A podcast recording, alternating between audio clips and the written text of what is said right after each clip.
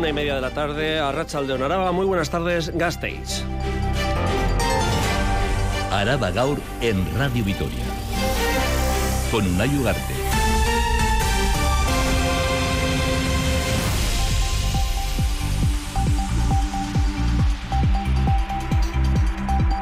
Gasteiz ya cuenta con presupuestos para 2024. Maidra Echevarría, alcaldesa. Quedan, por tanto, aprobados con los votos a favor del Partido Socialista, Partido Nacionalista, votos en contra del Partido Popular, el Carrequín y la abstención de H. Bildu. Aprobación inicial gracias a la abstención de Euskal Herria Bildu de unas cuentas que ascienden casi a los 486 millones de euros. Ahora, en el día a día del ayuntamiento está el debate sobre el estado de la conservación del monumento a la batalla de Vitoria de la Plaza de la Virgen Blanca. La empresa Petra, que ha actuado en varias ocasiones en este conjunto, reclama una inversión seria y estudiada. Dolores Sanz, de la empresa Petra. Tendría que haber un ente dentro del ayuntamiento, contando con los profesionales que hay en Álava, que los profesionales los tienen. Que no solo es el monumento a la batalla de Vitoria, es que tiene que haber pues, unos planes directores en lo que se va de lo más urgente a lo menos urgente. Martes, Consejo de Gobierno en el Palacio Foral, el diputado general Ramiro González ha mostrado su apoyo a la UAGA, al sindicato referente del territorio, en esas movilizaciones que han anunciado para el 6 de febrero. González ha afirmado que comparte sus reivindicaciones. Ramiro González, diputado general, y John Moraza, vicepresidente de la UAGA. Y cuando hablamos del primer sector no hablamos solo de la producción de alimentos, que también, sino que hablamos de la producción, del mantenimiento del ecosistema, de la biodiversidad y de la población en los ámbitos rurales. Así que comparto ese diagnóstico con UAGA y creo que en esta cuestión concreta hay que trabajar en esa línea, en esa dirección y hay que ser exigentes con las políticas europeas. El plan es una salida con tractores. Aquí es, probablemente sea un movimiento en dos zonas, una en lo que es la capital y otra en la zona de Zambrana. Y en deportes, Rafa Monguía, Arrachaldeón. Arrachaldeón, Unai. Nueva cita europea del Vasconia contra el Bayern de Múnich de Pablo Lasso. Sí, el eh, que dirige al conjunto bávaro. Ahí está desde ayer en Múnich, Vasconia, con la baja de Chris Chiosa y con la intención de eh, quitarse el mal eh, sabor de boca que le dejó la derrota ante Valencia. En básquet han perdido eh, cinco de sus últimos seis partidos los alemanes. Vasconia, por tanto, con todos sus jugadores, excepto el base también con Jordan Theodor. El partido a partir de las 8 en el eh, recinto eh, muniqués, que va cambiando de nombre, era Audi Dome, ahora es BMW Park, es el poderío de los alemanes en eh, automoción Unai. es lo que tiene. Es que te casco, Mungui. Martes 30 de enero de 2024, esto es Araba Gaur en Radio Vitoria. En la realización técnica de audio están nuestros compañeros Javier Sáenz y Arancha Prado. Os habla una Ugarte. Un día más, es que ricasco por elegirnos para estar al día sobre lo que acontece en el territorio y en Vitoria-Gasteiz. Araba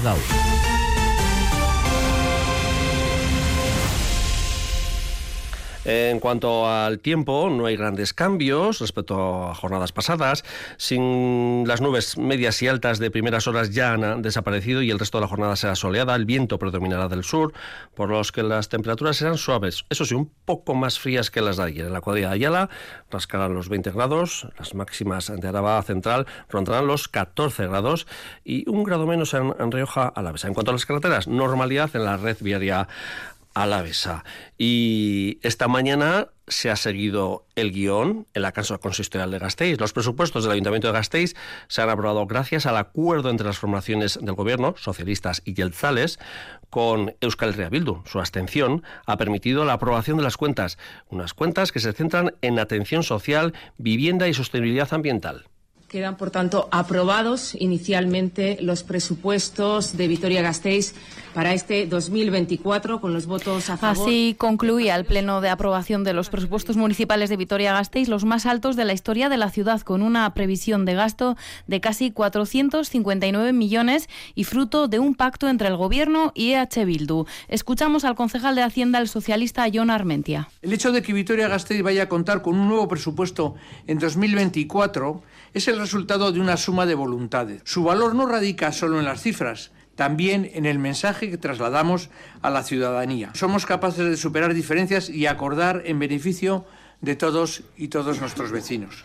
Algunas de las partidas aprobadas refuerzan la atención social, 20 millones para el servicio de ayuda a domicilio. Hay partidas también para el nuevo Izan de Judizmendi para reforzar el de Zaramaga, también para movilidad, como los 4 millones para comprar más autobuses eléctricos. La reforma del principal, uno de los proyectos más importantes de este año, se lleva 5,8 millones y también los barrios, con 11 millones en nuevas inversiones. Y fruto del acuerdo con EH Bildu, el presupuesto refuerza otros ámbitos como la vivienda y los servicios sociales con 2 millones para viviendas comunitarias para mayores, 200.000 euros para atender a mujeres con problemas residenciales también o más de 800.000 euros para rehabilitar pisos municipales y destinarlos a alquiler social. Todo ello entre reproches de la oposición. La más dura, la portavoz del PP, Ainhoa Domaica, que ha recordado a Maider Echevarría que no ganaron las elecciones y que por lo tanto gobiernan el Ayuntamiento Gasteiztarra gracias a sus votos. Fueron los votos del Partido Popular los que decidieron quién iba a ser la alcaldesa de esta ciudad. Y gracias a nuestros votos, Bildu no gobierna Vitoria y gobierna la señora Echevarría, porque así lo decidimos desde el Partido Popular. Y lo decidimos para, para que hubiese un cambio de rumbo en nuestra ciudad, no para que todo siguiera igual presupuestos para 2024, pero hay otros temas del día a día del ayuntamiento. El conflicto de Tuvisa continúa de no llegar a un acuerdo. A partir del 10 de febrero comenzará esa huelga indefinida anunciada por los trabajadores. No hay paros, pero sí han intensificado las movilizaciones, como la de esta mañana, con una caravana de unos 100 coches que han recorrido las calles de la capital. Mañana, representantes de la plantilla se vuelven a reunir con el Consejo de Administración de Tuvisa, tras haber recibido una propuesta el pasado viernes que, según el comité, ha sido un paso atrás. Así López de Sabando, portavoz del comité, explicaba las reivindicaciones principales de la plantilla y sus líneas rojas. Nuestras líneas rojas está muy claro. Eh, que pongan más autobuses en la calle, con lo cual con lo que conllevaría más calidad en el servicio, un servicio mejor y, por supuesto, nuestra salud, nuestras condiciones de trabajo, que es lo que estamos reclamando. Es urgente, es urgente, es prioritario que nuestras condiciones laborales, nuestra salud, eh, se, vea, se vea mejorada. Nos vamos ya ahora hasta la almendra medieval. Avanza la licitación para derribar un edificio en la calle Cuchillería. Sus vecinos fueron desalojados en 2019. Ahora el Ayuntamiento de Gasteiz se encarga de las obras de derribo de forma subsidiaria, Silvia. O lo que es lo mismo, el Ayuntamiento ejecuta las obras y después le pasa la factura a los propietarios. El derribo sale a licitación por casi 90.000 euros. Interviene después de que los propietarios no se hayan hecho cargo de los trabajos tras varios requerimientos municipales. Quedaban solo dos vecinos viviendo en el inmueble cuando fueron desalojados en 2019, hace ya más de cuatro años, por motivos de seguridad, tras desplomarse el falso techo de la segunda planta. Y las inspecciones posteriores confirman que efectivamente los problemas de estructura son irreparables. Actúa de forma subsidiaria el consistorio en este edificio de la calle Cuchillería, pero no es el único con problemas graves de estructura que obligan a sus vecinos y vecinas a buscar otro lugar de residencia. Así enumeraba el concejal de urbanismo Borja Rodríguez hace unos meses los portales con más problemas. Respecto a otras viviendas que tengamos desde el ayuntamiento localizadas esas eh, patologías, pues en Santo Domingo 18, 38, Cuchillería 79, Pintorería 63 todos ellos en el casco viejo y todos ellos con importantes problemas estructurales que convierten sus viviendas en inhabitables. Y esta mañana esa mesa contratación, el Ayuntamiento de Gasteiz ha licitado por casi 700.000 euros las obras de dos campos de hierba artificial de San Martín. César Fernández de Landa, concejal de mantenimiento. Vamos a reponer el césped artificial del campo de fútbol 11 y vamos a adecuar toda esta zona como zona de calentamiento a petición de los, de los jugadores y de los usuarios. El campo de fútbol 5 está en aglomerado asfáltico, lo vamos a pasar a césped artificial también. Todo esto supondrá una inversión de más de 700.000 euros. Y seguimos en la Casa Consistorial de Gasteiz, Comisión de Limpieza y Medio Ambiente de la Casa Consistorial este mediodía. Y ahí está nuestro compañero Adrián Nicolau. Arrachaldeón, Adrián. El equipo de gobierno ha confirmado que el vertido sobre el río Recabarri de inicios de este mes provenía de Arcaute, Adrián. Sí, el ayuntamiento tuvo constancia del vertido en el río Recabarri, en, concretamente el 2 de enero, al parecer, como dicen, proveniente de una caldera de gasóleo de la Academia de la Archencha de Arcaute. El vertido de unos 8.000 litros de gasoil, aseguran desde el ayuntamiento, eso sí, no tuvo ninguna incidencia en la fauna. En cualquier caso, el concejal de limpieza, Pascual Borja, ha anunciado que se tomarán medidas para evitar que esto se repita. Se aumentará la vigilancia en el entorno y se retirará en breve, dicen, en un mes más o menos, la caldera de gasóleo de la academia para que esto, como decimos, no se repita. Un anuncio que se daba en la Comisión de Limpieza y Medio Ambiente en el que se daba también un dato, 99.957 toneladas de residuos recibió en 2023 el vertedero de Gardelegui. Es que ricasco Adrián Nicolau y seguimos con asuntos relacionados con el Ayuntamiento de Vitoria-Gasteiz porque en verano, esa es al menos la previsión, estará abierto el laberinto vegetal de Olarizo, así lo han confirmado a Radio Vitoria, una instalación que según el Centro de Estudios Ambientales, el CEA, va a servir de atracción para que muchos ciudadanos y ciudadanas se acerquen a un espacio natural donde existen recursos poco conocidos como el Jardín Botánico o la Casa de la Dehesa. Javier Mocada.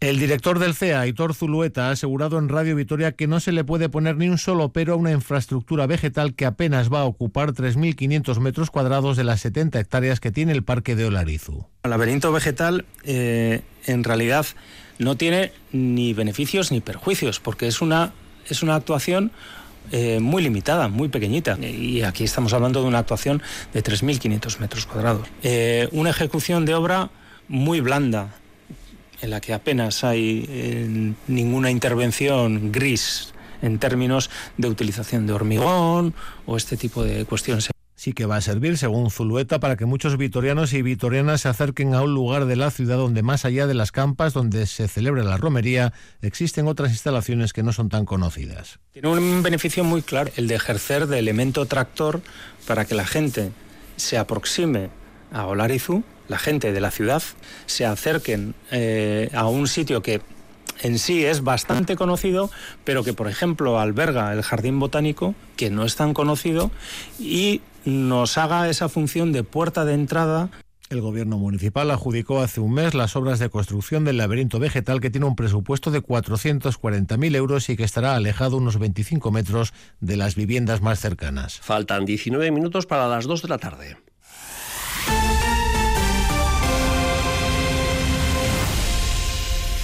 El sector primario a la vez, ya lo decíamos en portado, se suma a la tractorada que todos los agricultores del Estado van a realizar el próximo 6 de febrero, al estilo de las protestas que se están desarrollando en Francia y también en Alemania. El descontento es compartido en todo el continente, en la Unión Europea, y el sector agrícola atraviesa un momento delicado. Javier.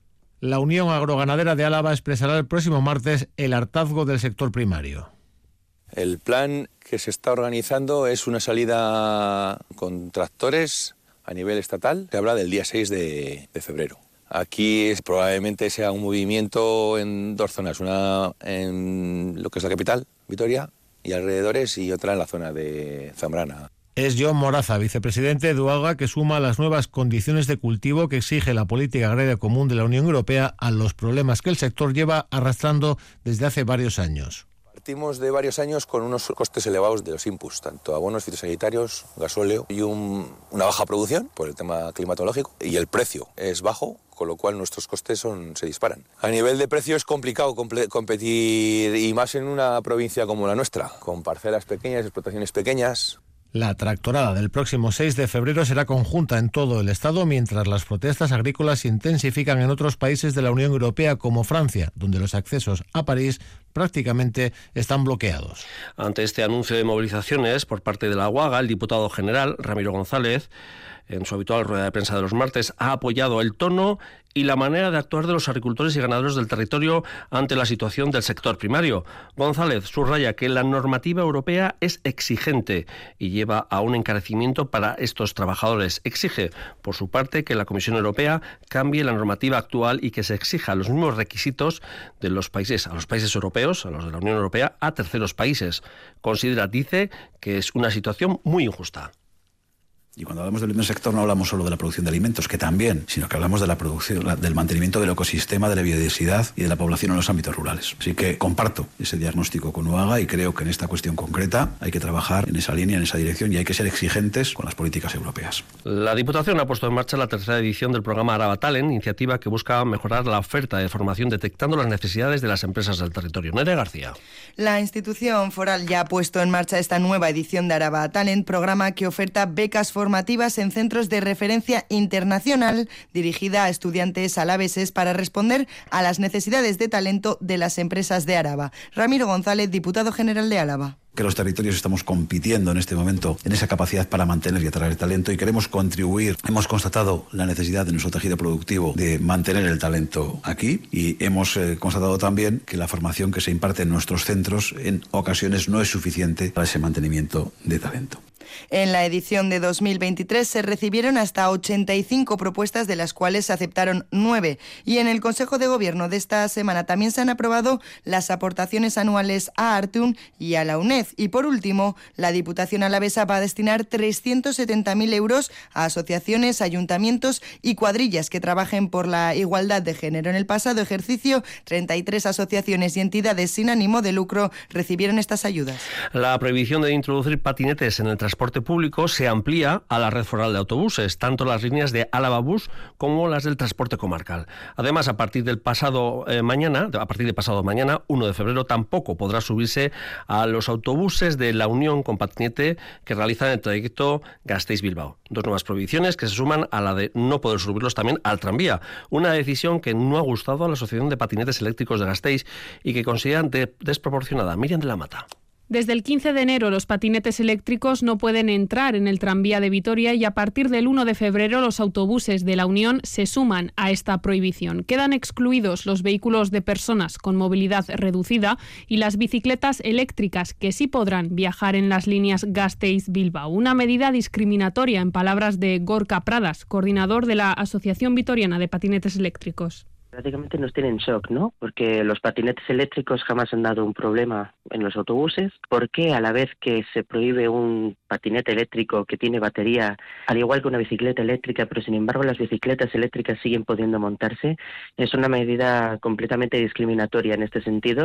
Continúan a la espera de la siguiente modificación de ordenanza en la que se autorizará legalmente que los patinetes vayan por el Videgorri. Alberto Llorente, presidente de la asociación no pueden ir por las aceras, están limitados a 25.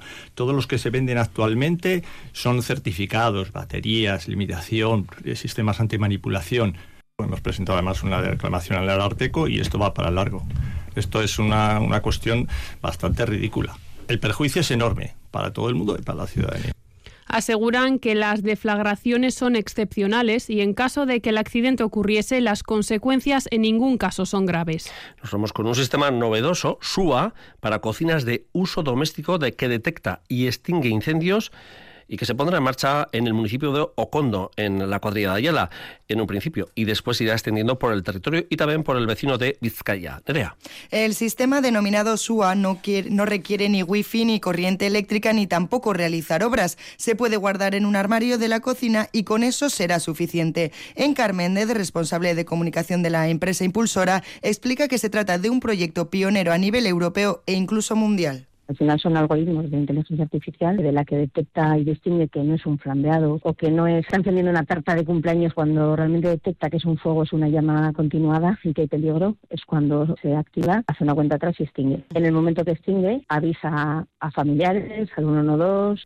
Por el momento ninguna cocina de uso doméstico ha aprobado el sistema, pero está previsto que para abril-mayo se comience a instalar en las viviendas de Ocondo principalmente y más tarde por el territorio y por Vizcaya. El ayuntamiento de Ocondo ya ha explicado que pondrá en marcha un programa de ayudas especialmente para personas mayores con el objetivo de prevenir incendios. Desde la empresa, la intención es que este sistema sea un derecho. Nosotros nos gustaría que este sistema sea un derecho para las personas mayores, ¿no? que no sea un privilegio. Realmente lo que queremos es que la Administración pública ayude a poner a estas personas mayores o personas dependientes este sistema Recordamos que en 2022 tres hermanos fallecieron en un incendio en su caserío de la localidad. Es que recasco, Nerea. La feria anual de empresas escolares organizada por Araba Emprende ha presentado 59 proyectos de negocio de alumnos y alumnas del territorio. Más datos, Iraide Ibarrondo. La Plaza Santa Bárbara de Gasteiz ha acogido la vigésimo primera edición de la Feria Anual de Empresas Escolares. Esta vez, los y las estudiantes han presentado 59 proyectos de negocio procedente de ocho centros de grado medio y formación profesional alaveses. Sara Izárate, la diputada de Desarrollo e Innovación, ha destacado que la feria, además de exhibir estas propuestas, tiene más objetivos. Que estos chicos y chicas vean el emprendimiento como, como una opción, ¿no? como una opción posible a lo largo de su vida profesional Los y las alumnas han desarrollado un sinfín de propuestas. Es un contenedor inteligente para festivales, cubiertas vegetales con rieles para jardines urbanos. Y vendemos productos sin gluten. Ba, Euskal mitologia hartu dugu base bezala, borroka joko bat sortzeko. Esto es una aplicación en la cual eh, el objetivo es eh, mostrar que de dónde vienen los alimentos y su calidad de origen. Un palo para personas con discapacidad, discapacidad visual, van por la calle o lo que sea y no detectan los obstáculos mediante la bola del palo, pues el sensor pita. Estas innovadoras ideas se elaboran dentro del programa ICAS Empresa. Y Reide, las tres lanzaderas de empleo de Álava han celebrado un speed dating o encuentro rotativo con empresas locales. En el Centro Municipal Ignacio Yacuría de Gasteiz, las lanzaderas de empleo de Álava han celebrado un encuentro de intermediación entre los y las desempleadas participantes y empresas locales. Así, entre otros asuntos, estas compañías les han explicado con detalle qué solicitan en sus procesos de selección. Cristina González, diputada foral de Empleo, Comercio, Turismo y Administración Foral, ha hecho una valoración positiva de las lanzaderas. Este año eh, tenemos muy buenas perspectivas porque de 58 personas en las lanzaderas lanzaderas, ya 17, y eso que estamos justo en medio del programa, en, en, el Ecuador, 17 ya están trabajando. Así que la verdad es que es una buena noticia. En cuanto al perfil de los usuarios, en las lanzaderas participan personas de todos los niveles formativos y edades.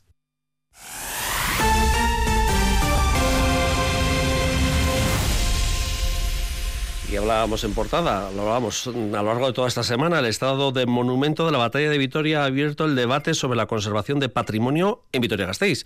La empresa Petra, que ha actuado en varias ocasiones en este conjunto monumental, reclama una intervención seria y estudiada, pero no solo en este monumento.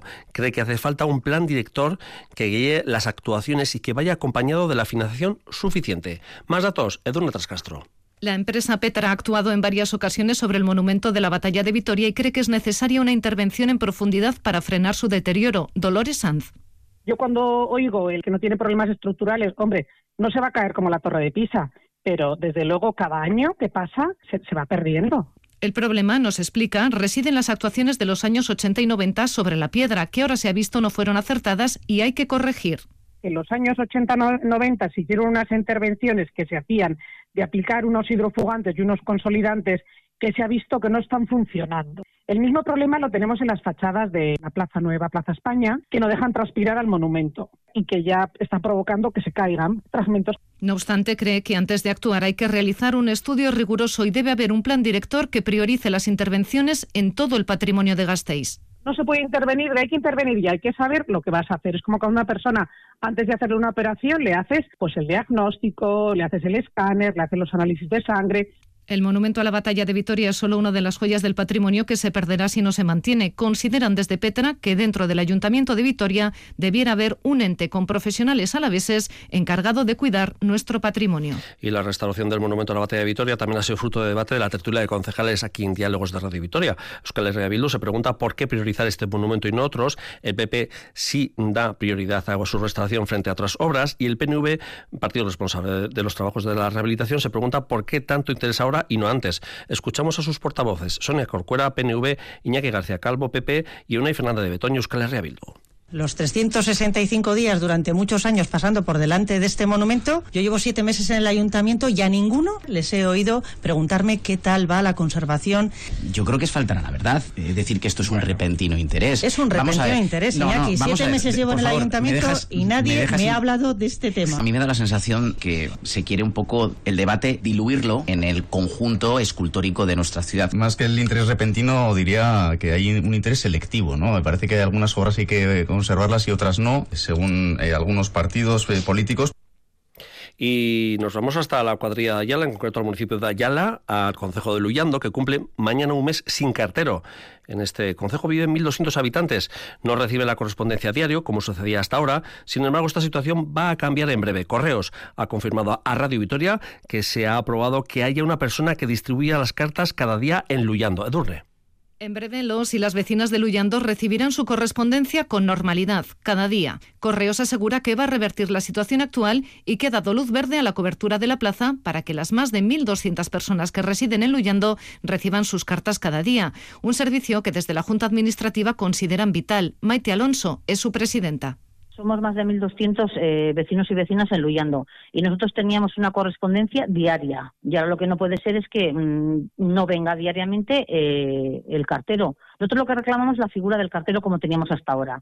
Y lo que tampoco queremos es que a otra persona que ya tiene su trabajo se le cargue de más trabajo. Con, una, con un culo no podemos tapar las banquetas, eso es así. Alonso reclama Correos que concrete cuándo el servicio postal recuperará la normalidad. Han remitido una queja formal y no descartan movilizaciones si, como dice Correos, no se recupera en breve este servicio.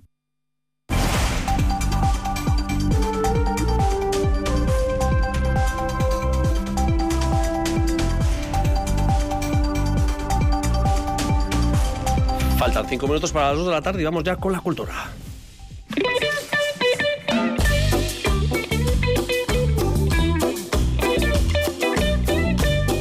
Aldacan, Grupo Gasteizarra, tiene un nuevo trabajo discográfico, Cumbia B, un EP con cuatro cumbias de Argentina, México, Euskadi y Bélgica, que representan este viernes en Izarra y el domingo la Jimmy Jazz. Este disco nace de un encuentro con la cantautora Idoya Surmendi en el pueblo de esta, Aramayo, y en Aramayo, meses después, se grabaría este EP que ya está disponible en todas las plataformas digitales. Elías Toledo es el trombón de Aldacan. Fuimos allí a Aramayo antes de verano, yo creo que en junio así, final de curso escolar, y, y Doya se acercó al concierto que dimos allí y bueno, pues fue un poco como mutuo, un saludo natural y surgió así, oye, qué guay lo que hacéis, oye, pues a nosotros nos gusta mucho lo que haces, y pues estaría guay, ¿por qué no? Grabar algo y mira, después de seis meses pues ha sucedido y ya por fin este fin de pues presentamos. Y el viernes a las 7 de la tarde en la Casa de Cultura de Izarra y el domingo a las 7 y media en la Jimmy Jazz presentarán estos nuevos temas con Idoya Surmendi y Laura Marcos como invitadas. Una de esas cuatro cumbias es una versión de Itchetan, uno de los éxitos de Idoya. Cumbian B es un trabajo autoproducido. No cuentan con una discográfica detrás. Eso tiene sus ventajas, son más libres, pero también sus desventajas. Pablo Ramos, saxo de Aldacan. Sí, mucha libertad a la hora de, de, elegir temas, de grabar lo que quieres, de, de, fechas, pero pues eso, pues hay que echar un año tirando conciertos para ahorrar. Cumbian B está accesible en todas las plataformas digitales. Esta vez no han publicado un disco físico, pero sí que ofrecen un objeto sorpresa, algo exclusivo y numerado. Nos ha hecho Gochi una, una ilustración que la gente puede, puede pillar y viene con un código QR que te lanza a la, a la plataforma para que puedas reproducir los, los, temas del EP nuevo. Esa ilustración está numerada, digamos que es única, ahí no sé si hemos sacado de unas 200, 250, entonces es algo así como un poco algo especial.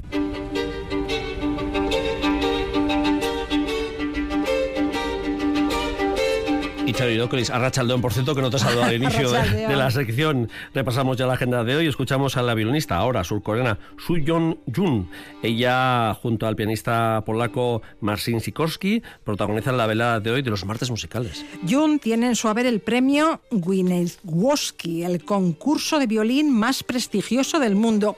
Y como curiosidad, toca un Giovanni Battista Guadagnini, fabricado en Turín en 1773. Estos violines son considerados los Stradivarius de los pobres. Sikorski, por su parte, es reconocido como el pianista de cámara polaco más destacado de su generación. El programa de esta tarde se abre con las seis danzas folclóricas rumanas de Bela Bartok, sigue con la sonata número uno en Fa menor, opus 80 de Prokofiev, y la sonata número uno de Sor, y finaliza con la fantasía Carmen de Waxman. El compositor ganador de dos Oscars por la banda sonora del Crepúsculo de los Dioses y Un lugar en el sol, escribió esta pieza basándose en la ópera de Bizet. El concierto será a las 7 y media de la tarde en Vital Fundació Culturunea. Y más música. La banda de Oñati Ramadan In actúa hoy a las ocho y media en el Parral. Ramadan In está formada por músicos de larga trayectoria musical y diferente procedencia estilística y que además cuentan con gran experiencia como solistas o como miembros de otras, formaciones musicales. Ahí encontramos a Juan Valls a la guitarra y voz solista, a Andre Chaniz al bajo, a Íñigo Ugarte a la guitarra y a Miquel Marco a la batería. Su música nos retrotrae al rock clásico de la década de los 70 y toma como referencia a grupos como The Who, Neil Young and Crazy Horse y otro largo etcétera de la época. Y sus letras son introspectivas, críticas y directas. Y Y hoy también en el marco del ciclo documental Orbain Cultural Cartea ha programado la película Searching for Sugar Man, que obtuvo en 2013 el Oscar y el BAFTA al mejor documental. Y hoy también se han programado sendas proyecciones en Artium y en los Cines Florida. A las seis y media en Artium, el ciclo Cinemartium proyecta en versión original la película Libre Yagans, dirigida en 2022 por Lisa Díaz. Y a las siete y media los Cines Florida, Cineforum Gasteiz anuncia también en versión original subtitulada la película alemana Más allá del silencio de Caroline Link. Ángela Mayen y Eric Hiber serán los encargados de conducir el coloquio posterior a la proyección. La información aquí en Radio.